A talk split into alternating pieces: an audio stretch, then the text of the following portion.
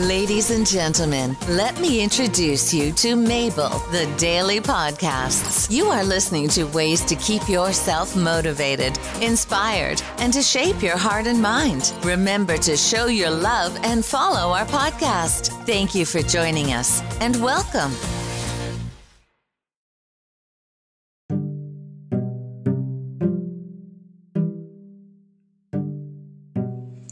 Hi, people. Let's have today a wake up call.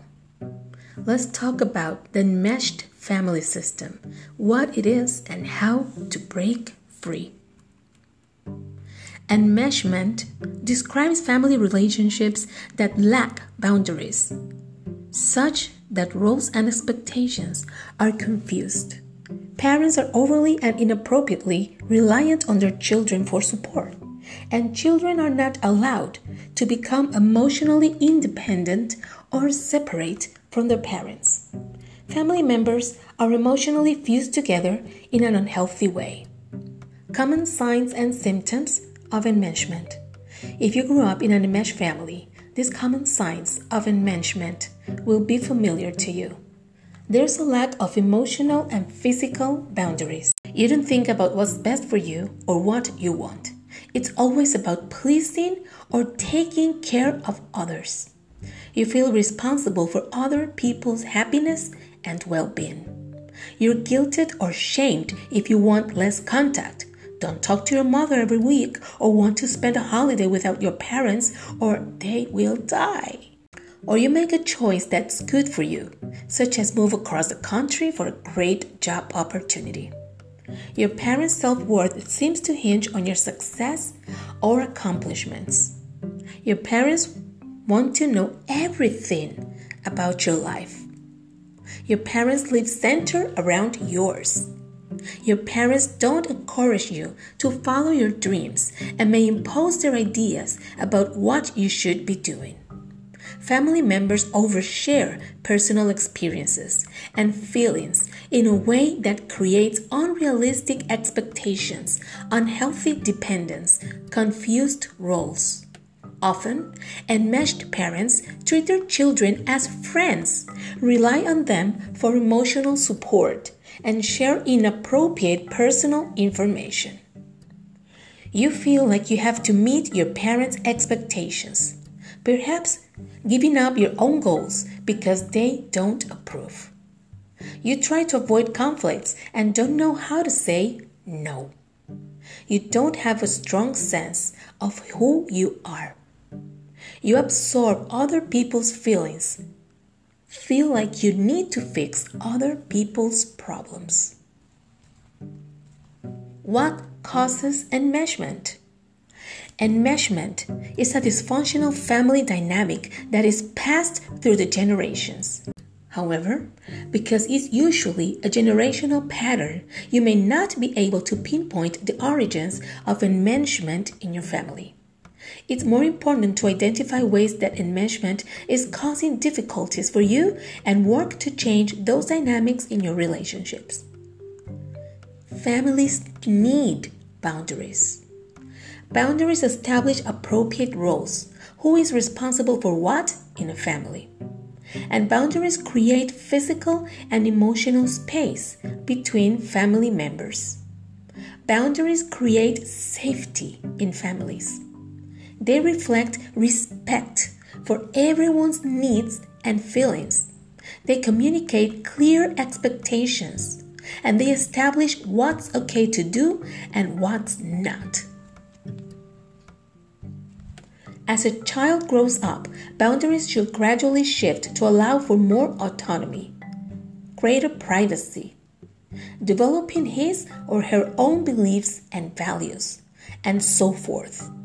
In healthy families, children are encouraged to become emotionally independent, to separate, pursue their goals, and become themselves, not to become extensions of their parents, sharing their feelings, beliefs, values, or to take care of their parents. In enmeshed families, these kinds of healthy boundaries don't exist. Parents overshare personal information. They don't respect they don't respect privacy. They rely on the other child for emotional support or friendship. They don't allow children to make their own decisions and mistakes. Children aren't encouraged to explore their own identities, become emotionally mature, and separate from their parents. This burdens children with the responsibility of taking care of their parents, often when they aren't emotionally mature enough to do so. Role confusion. Children are expected to take care of their parents and or are treated as friends or confidants. Prioritizing their parents' needs above their own. A lack of respect for their feelings needs, and individuality. Children need to individuate from their parents. In order to become a mature and emotionally healthy adult, you have to individuate and become independent from your parents. Individuation is the process of separating yourself both physically, emotionally, intellectually, spiritually, and so forth. Individuation is the process of becoming an individual, not just an extension of your parents. The process of normal individuation is obvious in adolescence. This is the time when we typically start spending more time with friends. We experiment with our own style and appearance. We recognize that we don't have to believe the same things our parents believe. We gain clarity about our values, beliefs, and interests and are able to express them and act on them. We make more decisions for ourselves. In other words, we start to figure out who we are as unique individuals and look to the outside world for greater opportunities. In enmeshed families, individuation is limited.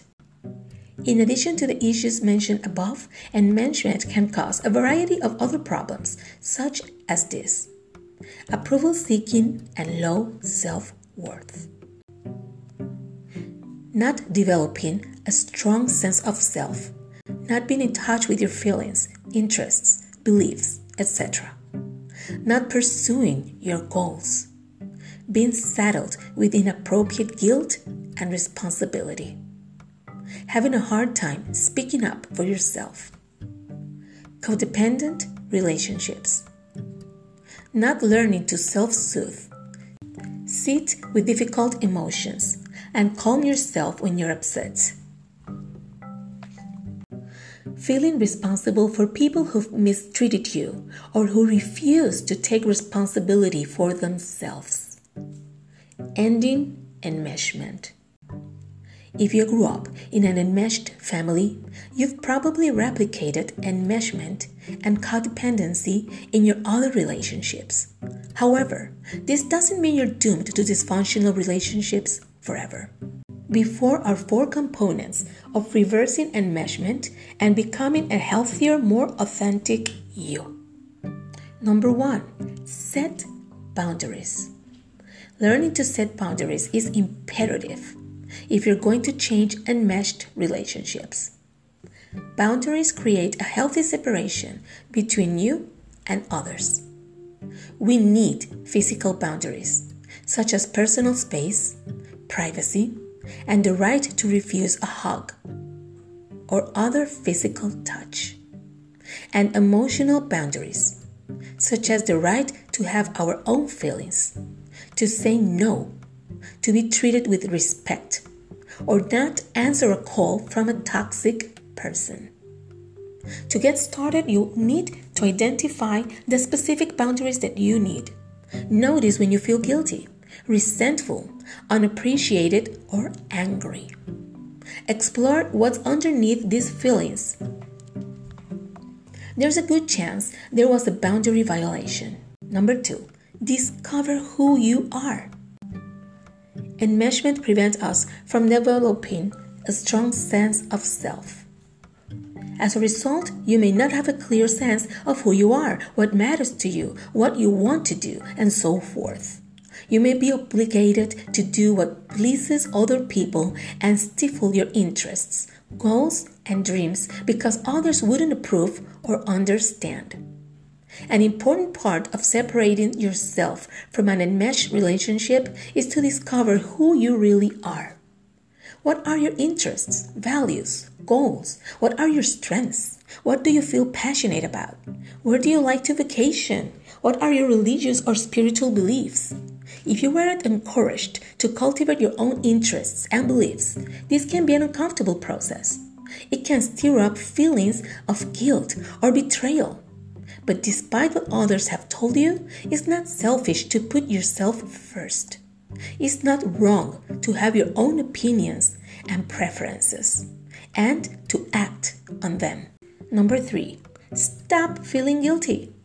Guilt can be a huge barrier to setting boundaries, being assertive, developing a separate sense of self, and doing what's right for you, nor what's right according to others. Guilt is often used as a manipulation tactic in enmeshed families. We are told that we're wrong, selfish, or uncaring if we go against the grain. Over time, most of us internalize this guilt and come to believe that setting boundaries or having our own opinions is wrong. This kind of stinking thinking is often so entrenched that it's the hardest aspect of enmeshment to overcome. Notice how often you feel guilty and how often guilt dictates your behavior. Then try to challenge the distorted thoughts that perpetuate feelings of guilt. Changing your thinking can be an arduous process, but you can whittle away at your inappropriate guilt little by little. And last, get support. Breaking free of enmeshment is tough because it's probably a relationship pattern you've known since birth, and those that benefit from your enmeshment are certain to try to make it difficult for you to change. Getting help from a professional therapist or a support group is infallible for learning new skills and reducing guilt and shame. You can join a group like Codependence Anonymous. Changing enmeshed family dynamics can be overwhelming. However, enmeshment exists on a continuum, and so does healing. You don't have to change everything at once. Just pick one change to focus on and work on consistently improving in that area. It does get easier. Thank you for listening. Let's stop the enmeshment. I will certainly do. Have a nice day.